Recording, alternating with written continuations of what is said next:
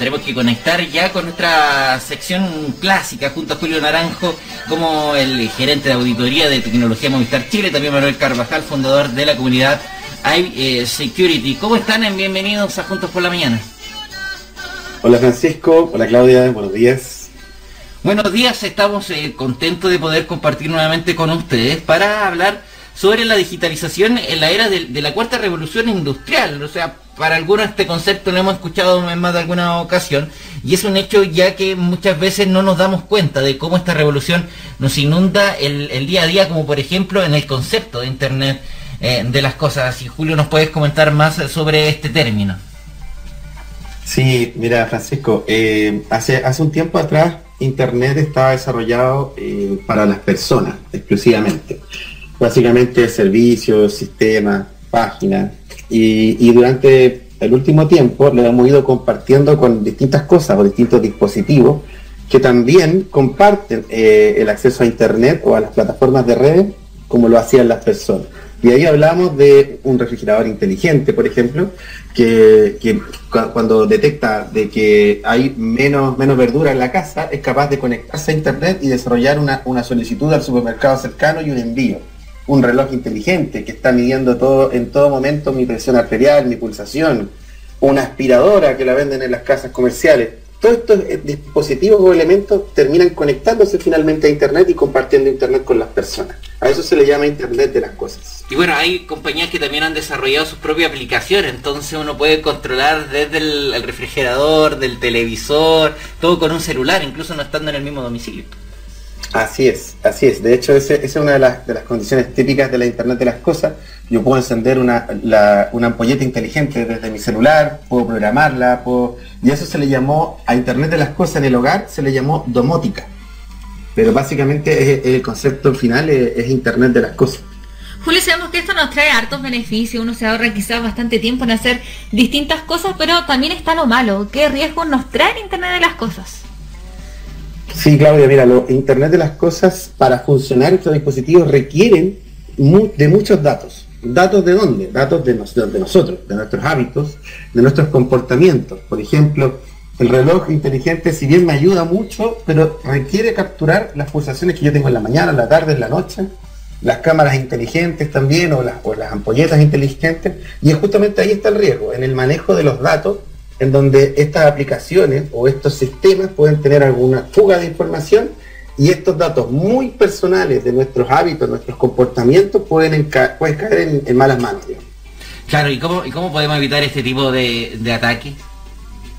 Mira, eh, en general los ataques eh, se, se, evitan al igual como lo hemos ido conversando siempre, agregándole un par de cositas por ejemplo, mantener siempre actualizadas eh, las aplicaciones que, nosotros utilizamos desde el celular para administrar la ampolleta inteligente.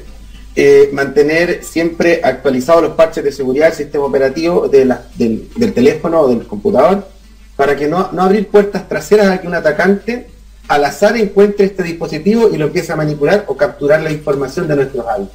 Porque con ese hábito podría eh, ejecutar un robo, por ejemplo, saber cuando yo no estoy en mi hogar y a partir de ese momento eh, ejecutar el robo con total tranquilidad. Entonces, actualizar, tener un, cambiar la contraseña por defecto y tener una contraseña robusta deben ser los principales consejos.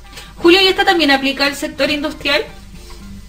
Sí, mira, entiendo ahí que, que, Manuel nos va a comentar la parte, justamente, así como la domótica aplica para el ámbito de, la, de las casas y las personas, Manuel nos va a comentar la parte de industrial, creo.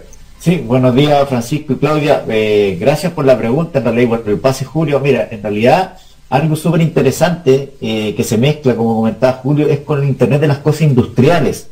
¿ya? Y el Internet de las cosas industriales es una subcategoría del Internet de las cosas, como comentaba Julio. Y este término se refiere a la tecnología del Internet de las cosas que se utiliza netamente en los entornos de fabricación e industria. El Internet, vuelvo a repetir, de las cosas industriales es una tecnología clave y, netamente de la revolución industrial 4.0, que también lo estaba comentando Julio, que quizás podría ser tema para otro día comentarlo, y es una fase de la revolución industrial. Esta industria 4.0 pone el foco en la tecnología inteligente, en los datos, en la automatización, en la interconectividad y la inteligencia artificial, entre otros componentes. Eso más o menos es similar al Internet de las Cosas, pero enfocado netamente a la industria. Claro. No sé si tiene alguna pregunta referente a esto. La, otra, la otra vez eh, nos, nos, planteamos cuando hablamos del tema de la, de la seguridad en algunos dispositivos y una vez inocentemente dice, ah, pero ¿quién va a querer a mí hacerme daño a través de mis dispositivos? Pero eh, gran parte de la industrialización, hoy día empresas están ahí eh, sumergidas en, esta, en este paradigma digital, en esta tormenta digital. Pero ¿cuál es la, diferencia entre el Internet de las cosas y el Internet industrial de las cosas? Eh, mira, Francisco, bueno, una de las principales diferencias eh, que se ve notablemente radica en el primero, la primera, en Internet de las Cosas, se radica netamente en el desarrollo del enfoque del consumo, como por ejemplo televisores inteligentes, como comentaba Julio, conectividad con Wi-Fi y los servicios de smartwatch. Esos son unos clásicos ejemplos que te puedo mencionar. Y para eh, los entornos industriales, ya va más que nada enfocado en los procesos y la aplicación exclusiva de la industria la idea es mejorar la manufactura, los procesos y sacar provecho de los recursos como el Big Data y el aprendizaje. Te pongo un ejemplo muy claro, también puede ser, ahora se está aplicando mucho el, Internet de las Cosas Industriales a la, agricultura. Ya se están haciendo trabajo de agricultura, viendo la sostenibilidad del agua, la imagen, la producción. Entonces ahí podemos dar quizá un ejemplo del Internet de las Cosas Industriales. Claro, esa, esa vez igual hacemos la comparativa de que incluso temas médicos están en esta nueva era y alterarlos podría poner en riesgo hasta la, vida de, una persona. Y bueno, según distintas consultoras también suplantan este organismo y, lo vemos a, diario cuando nos llegan correos medios misteriosos también de los bancos, cuando nos tratan de redirigir de la página oficial a una web falsa para introducir nuestros datos personales. Así que hay que estar conscientes de estos términos. Claro, Manuel, ¿y qué beneficios adicionales también nos, entrega este Internet industrial de las cosas?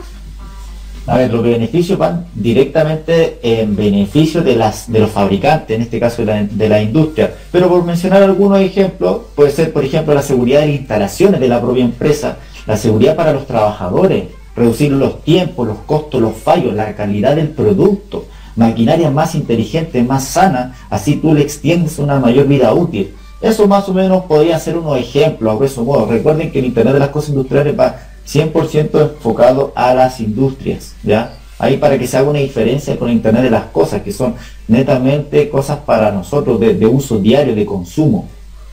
La otra, vez, justamente leí un, artículo de, Julio antes de empezar este ciclo de, entrevistas que comentaba de potenciar también la conciencia en los empleados y equipos de trabajo de las organizaciones para comprender y fomentar también eh, que la ciberseguridad es responsabilidad de todos, porque muchas veces pasa que el, jefe dice, no, si esto lo manejo yo nomás, pero después no, no, está acorde o no, sabe cómo reaccionar ante un posible ataque.